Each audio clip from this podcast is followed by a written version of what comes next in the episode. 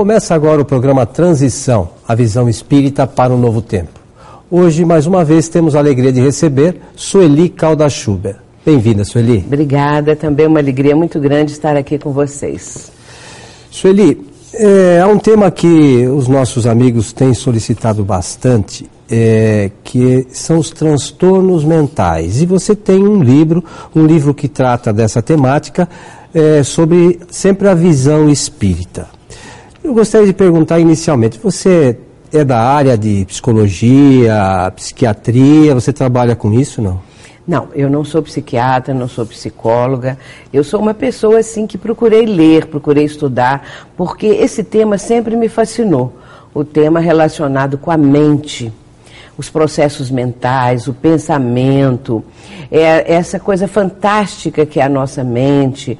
Isso sempre me interessou. Eu tenho um fascínio muito grande por esses assuntos, inclusive eu tenho transtornos mentais, mais dois livros que relacionados com a mente, Os Poderes da Mente e também o mais recente, Mentes Interconectadas e a Lei de Atração. Todos três, o tema é a mente, o pensamento, a memória. Acho fantástico o nosso cabedal de possibilidades, de potencialidades, por isso eu procuro estudar. Com relação aos transtornos mentais, eu sempre tive assim uma vontade de conhecer, de quem sabe ajudar as pessoas que sofrem o transtorno mental. Eu observava que a pessoa que portadora de um distúrbio mental, de um transtorno mental, especialmente nos idos, nos tempos passados, essas pessoas eram colocadas em asilos, em, em hospícios e tinha aquela, aquele sofrimento, aquela coisa toda. Claro que, felizmente, foi evoluindo, houve uma evolução muito grande nessa área. E com isso, as pessoas passaram a ser melhor compreendidas, a medicina avançou bastante, a psiquiatria hoje, ela traz para o paciente recursos, ela tem, né, possibilita recursos notáveis, as medicações cada vez mais aperfeiçoadas, o medicamento, né? E com isso a pessoa tem uma vida melhor, uma qualidade de vida melhor. Por isso eu disse, eu, eu interesso pelo assunto, mas eu não tenho nenhuma formação acadêmica, nunca estudei a respeito, a não ser que a época que eu escrevi o livro, já há 10, 12 anos que eu lia sobre transtornos mentais, que eu lia sobre os distúrbios mentais e procurava entender cada um deles que eu tinha mais assim conhecimento. E com isso, um dia eu resolvi escrever um livro na visão espírita dos transtornos mentais. Mas eu quero dizer que o que nós estamos apresentando na obra, no livro, transtornos mentais numa leitura espírita, é uma visão, quando eu coloco o transtorno, eu coloco a visão, a explicação de um compêndio de psiquiatria mesmo, que é de Kaplan e Sadoc mas depois eu discorro sobre a doutrina espírita na visão é, é, mostrando não é, por que existe o transtorno, qual é a gênese a, a, do transtorno e tudo mais que cerca essa situação. Explica para nós, Sueli, o que é o transtorno mental? Nós temos algumas é, visões, alguns conceitos, não é?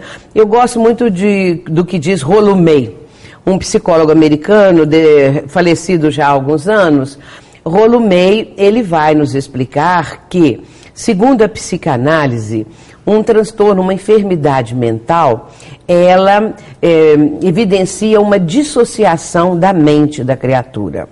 A dissociação ela, é, ela, ela ocorre quando uma área determinada do cérebro se desvincula das outras áreas e tem uma atividade diferenciada.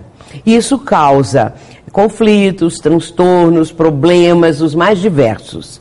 E segundo Jung, Jung já mostra de uma outra, outra forma, Carl Gustavo Jung, ele vai dizer no livro dele, Psicogênese das Doenças Mentais, ele vai dizer que a, o transtorno ocorre quando há uma irrupção anormal dos conteúdos do inconsciente que vem à tona da consciência. E isso vai trazer uma série de sofrimentos e perturbações para a criatura.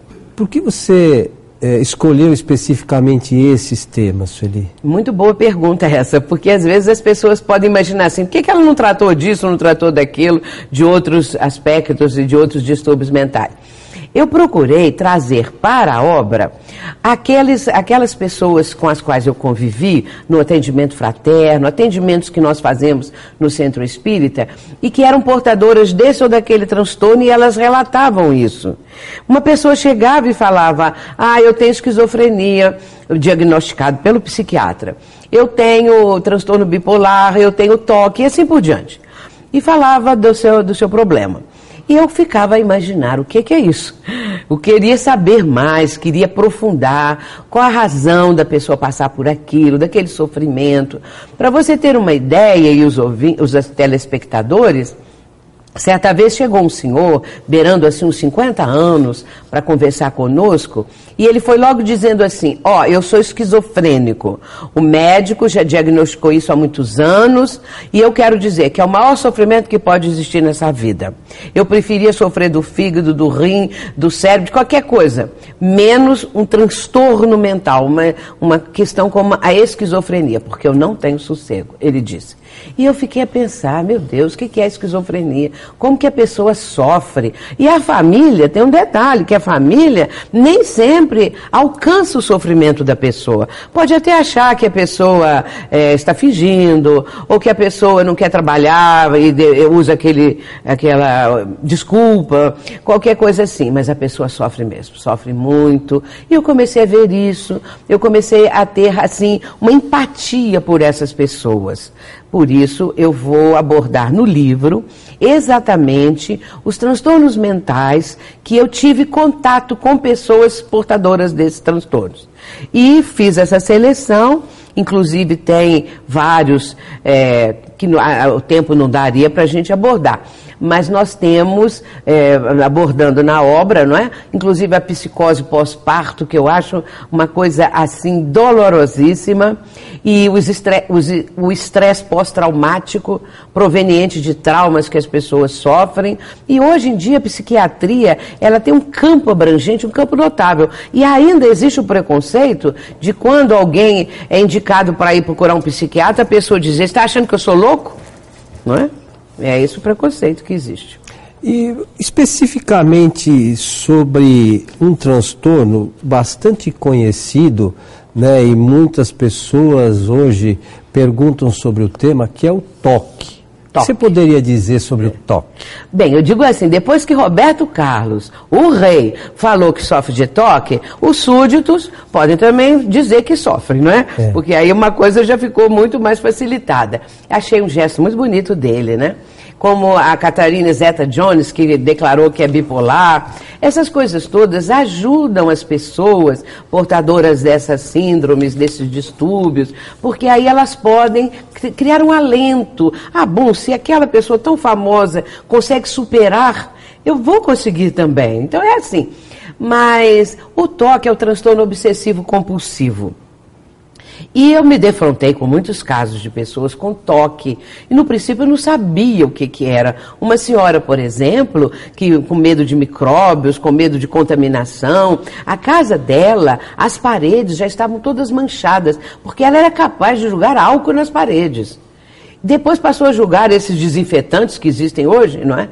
E só faltava botar fogo para poder acabar com possíveis micróbios, mas é doloroso. A pessoa estava com as mãos até meio queimadas, depois começou a usar luvas, e a gente vê o sofrimento da pessoa. O toque, transtorno obsessivo compulsivo, é, são manias, né? O, o, o, obsessivo são ideias mentais obsessivas que se repetem, e compulsivos são atos compulsivos, são rituais, muitas vezes, que a pessoa acha que vão atenuar aquela ansiedade. Vem pensamentos também terríveis.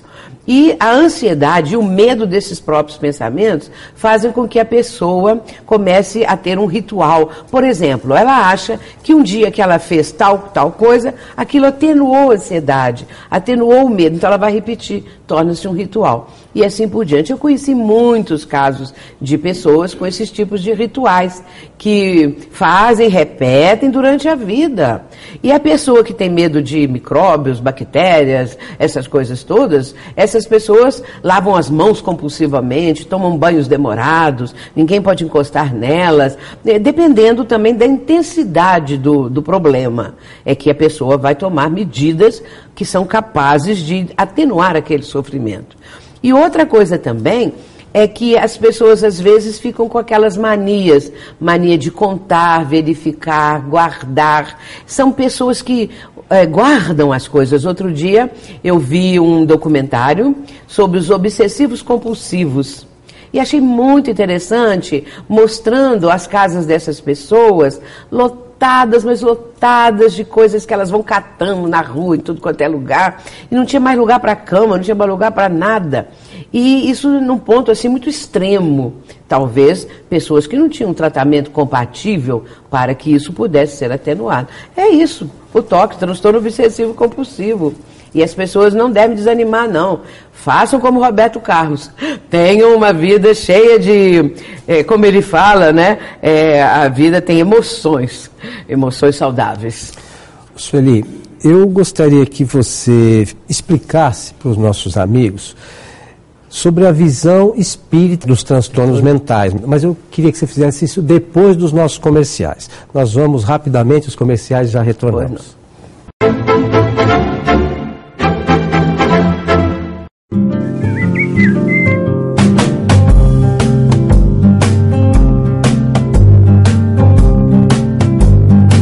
Rádio Boa Nova, a comunicação em prol de um mundo de regeneração.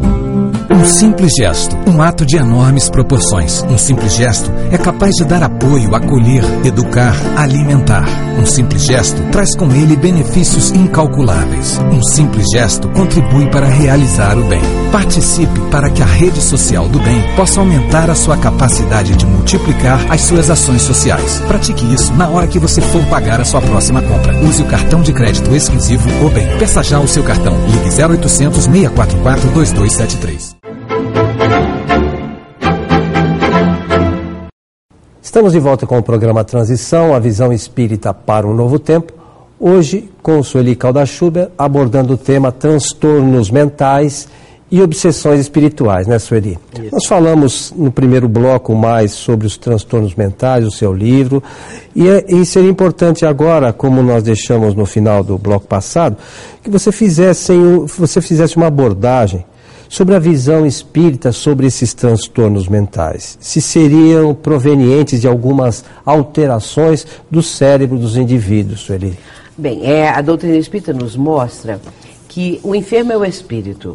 O cérebro, a, a, a situação da, da, do distúrbio propriamente se manifestar na vida da criatura é porque o espírito traz de vivências anteriores sequelas, situações que vão imprimir, digamos assim, no corpo físico essas distonias que já lhe são próprias espiritualmente falando. E por isso é, vai, vão surgir é, aspectos nos situações nos implementos cerebrais, no, também no trato da criatura quanto, enquanto psicolo, é, problemas psicológicos. E isso tudo vai é, trazer para a vida da pessoa algum tipo de transtorno, algum tipo de distúrbio. Pode haver mutações genéticas em alguns casos, que aqui não, está, não estamos referindo, mas só para lembrar que existem também essas mutações genéticas, tudo isso proveniente do espírito que deve alguma coisa à contabilidade divina. Mas, na verdade, se nós não tivermos a reencarnação como explicação, nós vamos dizer assim: Deus é cruel. Porque uma parte dos seus filhos, ele faz com que nasçam com transtornos mentais, às vezes muito graves, ou então com havendo mutações genéticas, com certas lesões né, é, terríveis na vida da criatura. Deus é, é cruel, cruel demais. Porém, quando nós entendemos a reencarnação, quando nós entendemos o processo evolutivo, quando nós entendemos o sentido da vida, nós vamos ter uma visão completamente diferente. É, a dor vem na nossa vida porque não há amor. Quando não há amor, a dor é uma consequência, porque vem a frieza, vem a maldade, a crueldade, porque a pessoa não tem amor dentro dela. Ter tem em germe, só que não eclodiu, que não veio à tona. Portanto, essas pessoas vão passar por essas dificuldades porque trazem isso no espírito. Porém, o que, que acontece? Passar dessa vivência, expurgando através do corpo físico essas distonias, o espírito está liberto e vai continuar essa trajetória evolutiva. Então não é muito mais belo saber que aquele ser que sofreu aqui no plano terreno e que se a vida é uma só, ele não vai nunca ter felicidade, nem prazer, nem coisa nenhuma, enquanto que a reencarnação oferece isso para ele. É, como para a família, como para todos. É uma visão que ou Deus é bom ou não é, né? É, sim, claro. Ou Deus é, é suprema bondade, ou. Por isso é que as pessoas falam, eu sou temente a Deus, tem que ter medo desse Deus que marca a pessoa para ela ir depois também para o inferno, né? Porque ainda tem isso. Então tem que ter medo de Deus. Agora, Deus, na visão da doutrina espírita, é o Deus de amor, é o Deus de paz, é o Deus de justiça equânime para todas as criaturas, todas são iguais. Esses que hoje não apresentam nada dessas outras coisas, que estão levando uma vida que aparentemente as pessoas possam pensar assim, que é felicíssimo, mas já tiveram é, talvez o resgate, não é? Já estão numa situação que se redimiram, é isso. Mas já tivemos. Tudo isso aí já passou por nós. Ou vai passar ainda, é, né, de alguma se forma, né? Se começarmos a cometer desatinos, nós vamos viver isso. Isso ali, existe alguma relação entre transtorno mental e obsessão espiritual? Sim, existe. Se o espírito tem múltiplas reencarnações, se o espírito está comprometido com alguma coisa do passado, ele pode ter desafetos são esses que são chamados por aí de demônios. Mas demônio, na verdade, nessa acepção como é compreendido, não existe, porque nós não vamos imaginar que a suprema bondade, o supremo amor, vai criar o supremo ódio. Que o belo vai criar o feio, que Deus, que é justo, vai é, criar um ser como demônio para ficar assim pro resto da vida. Como que isso é possível? Então, é, esse demônio, chamado demônio, é um espírito que vai evoluir, que vai progredir. A doutrina espírita nos mostra que são espíritos malfazejos, que são espíritos atrasados, mas que vão progredir, vão ter a sua oportunidade. Isso é Deus justiça, isso é Deus amor, isso é Deus que, que, que possibilita aos seus filhos a, a, a sua própria redenção. Por isso, aqueles desafetos do passado podem vir a atormentar a vida da criatura como se fosse o tal do demônio, que vai trazer problemas, dores, sofrimentos, mas pode haver uma reharmonização desses dois, aquele que persegue hoje e aquele que está sendo vítima agora. Lembrando que aquele que está perseguindo hoje foi vítima ontem no passado. Por que, que ele está perseguindo? Porque esse que agora é vítima, ele está vingando. Este que agora é vítima foi algoz antes, anteriormente. Então a coisa vai funcionando assim. Agora não vai ficar toda a vida, é, um fez uma coisa, o outro faz outra. Não, não é assim. Existem outras oportunidades, outras formas de resgate, existem saltos qualitativos nas reencarnações quando a pessoa se empenha em solidariedade, fraternidade, amar ao próximo, é, realizar é, ações caritativas. Então, essa pessoa exercendo a caridade, ela pode perfeitamente resgatar o seu passado. Não se resgata só com dor, pode resgatar com amor. O senhor, abrindo só um parênteses aqui no nosso tema, é, muitas vezes a gente vê esse, esses desafetos é, estarem ou reencarnarem nas mesmas famílias, né? Até no livro Missionários da Luz, há o caso do, do espírito de Sigismundo, né? Que era, tinha um problema com o que iria ser o seu pai nessa atual encarnação, né? É, essa, essa coisa é bastante frequente, né? Esse contato com os desafetos de outras encarnações, encarnações futuras, para sanar essas diferenças. São né, frequentes. Exatamente para isso, para sanar essas diferenças, para resolver esses problemas. O Segismundo, que ia reencarnar, Adelino, que ser o pai, havia uma diferença muito grande entre eles, porque na vida anterior o Segismundo matou Adelino. Assassinou Adelino por conta daquela que ia ser agora a mãe. E o que, que aconteceu? O, eles tiveram que se unir para acabar com isso. Vindo como filho do Adelino, e o Adelino precisava aceitar, né? Ele poderia resgatar aquela dívida. Só que, é claro, ele traria dificuldades físicas, o, o, o criminoso, né? Alguma coisa que imprimiu na sua própria condição espiritual devido ao crime cometido. Mas Deus sempre oferece ao infrator uma forma de se reabilitar, porque senão não haveria condição, né? Quem comete um crime hoje aqui, esses torturadores, esses que estão, os corruptos, vai ficar assim? Eles morrem e acabou, a corrupção continua, fica desenfreadamente. Quem são os corruptos? De hoje, não é? Vão ter que se defrontar com o resultado das suas ações. Os torturadores, os assassinos, os violentos, essa coisa toda, porque senão não haveria o senso nisso, né? De justiça e tudo mais. Portanto, é uma oportunidade reencarnar no âmbito da mesma família, é, para uma aproximação. Por isso que às vezes os pais têm uma afinidade muito grande com alguns filhos e não se não cruzam, não combinam com determinado filho e até perseguem essa coisa toda porque é do passado, não é de hoje. E aí, falando da psicose pós-parto, não existem aquelas mães que querem matar o bebê assim que ele nasce? Como explicar uma coisa dessas? E aquela criança, aquele espírito que reencarnou, por que está sofrendo isso? Tem uma explicação. E essa explicação só a doutrina espírita. É o passado. Mas e, a gente pensando nessas coisas todas, ninguém está livre da lei de causa e efeito, né?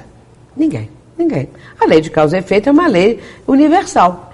O que nós plantamos, colhemos. A semeadura é livre, como gosta de dizer Emmanuel, né? Como diz Emmanuel, o mentor de Chico Xavier. A semeadura é livre, você pode semear. Agora você vai ter que colher, você que plantou. Não adianta. Se você semear espinhos, você vai andar sobre esses espinhos. Mas se você semear o bem, as flores, não é? o amor, a bondade, você vai recolher isto. É algo assim, lei de ação e reação. Ninguém foge disso. E a única explicação que nós temos para os dissabores, sofrimentos, dores, desencontros da vida terrena. E como é que o Espiritismo, senhor, ele pode colaborar no tratamento dos transtornos mentais? Se houver a presença de um espírito obsessor, e em muitos e muitos casos existe, o, o tratamento é feito num centro espírita. Mas não quer dizer que a pessoa tem que deixar de tratar com o psiquiatra, de maneira nenhuma. Não se deve interromper, não se deve dizer que a pessoa, que, que a, a, o tratamento espiritual não é compatível com o tratamento psiquiátrico. De maneira alguma. Pode ser feito e deve ser feito os dois concomitantemente. O tratamento psiquiátrico e o tratamento espiritual. Porque havendo a presença de um obsessor, ele vai intensificar o problema ele pode agravar o problema. Em muitos casos, quando a medicação que dá bom resultado na maioria dos casos, em alguém não dá. E pelo contrário, parece que aquilo exacerba exatamente porque há uma presença espiritual negativa, com más eh, vibrações, atrapalhando aquilo tudo fazendo com que a pessoa não consiga a sua melhoria, agravando. E esse tratamento é feito no centro espírita. Mas pode ser feito em qualquer parte onde uma pessoa, com fé, ore, vá fazer uma oração para ajudar. A oração, nós sabemos que é o instrumento não é, que nós temos maravilhoso para entrar na sintonia com o Pai, entrar na sintonia com Jesus. E com isso nós vamos ajudar aquele ente que é aquela pessoa que está com um transtorno, que está com um problema, que está com uma obsessão de ordem espiritual.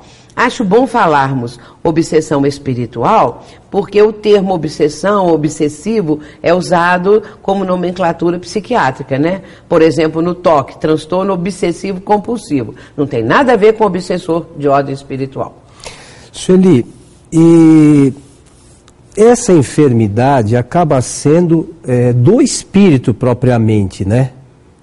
Não é do encarnado, é o espírito que traz todos esses problemas e deve resgatar é, todos esses problemas que adquiriu no passado, não é claro. isso? É, porque o espírito, quando ele se compromete perante as leis divinas, porque agrediu a lei divina nas suas atitudes, nas suas ações, ele leva isso como uma condição negativa nele. Ele, ele fez isso.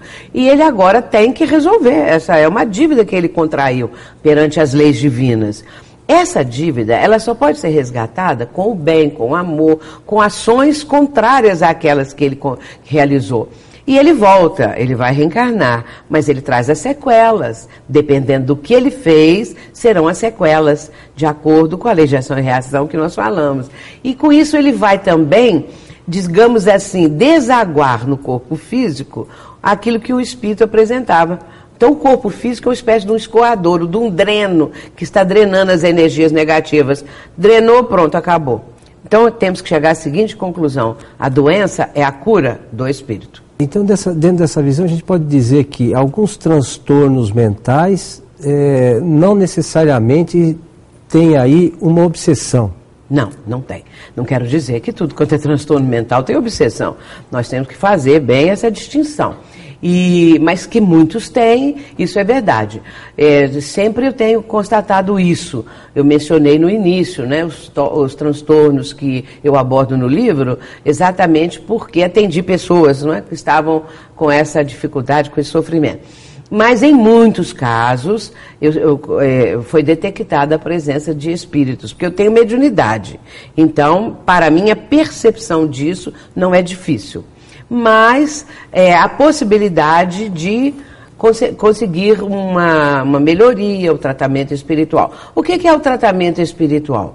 O tratamento espiritual é, basicamente, o passe que é uma transmissão, de, transmissão energética para a pessoa, não é? Uma energia saudável que vá ajudar a, a, a eliminar, a diluir a energia negativa da pessoa enferma. E também orações, é, concitar a pessoa, estimular a mudar de vida, a, a mudar seu, a sua ideia, as suas ideias, a sua forma de pensar a vida, a negatividade que a pessoa às vezes tem, né? É essa mudança. Não é uma coisa assim, ah, é uma coisa dificílima. É difícil porque a pessoa está acostumada a viver uma vida sem preocupação dessa ordem.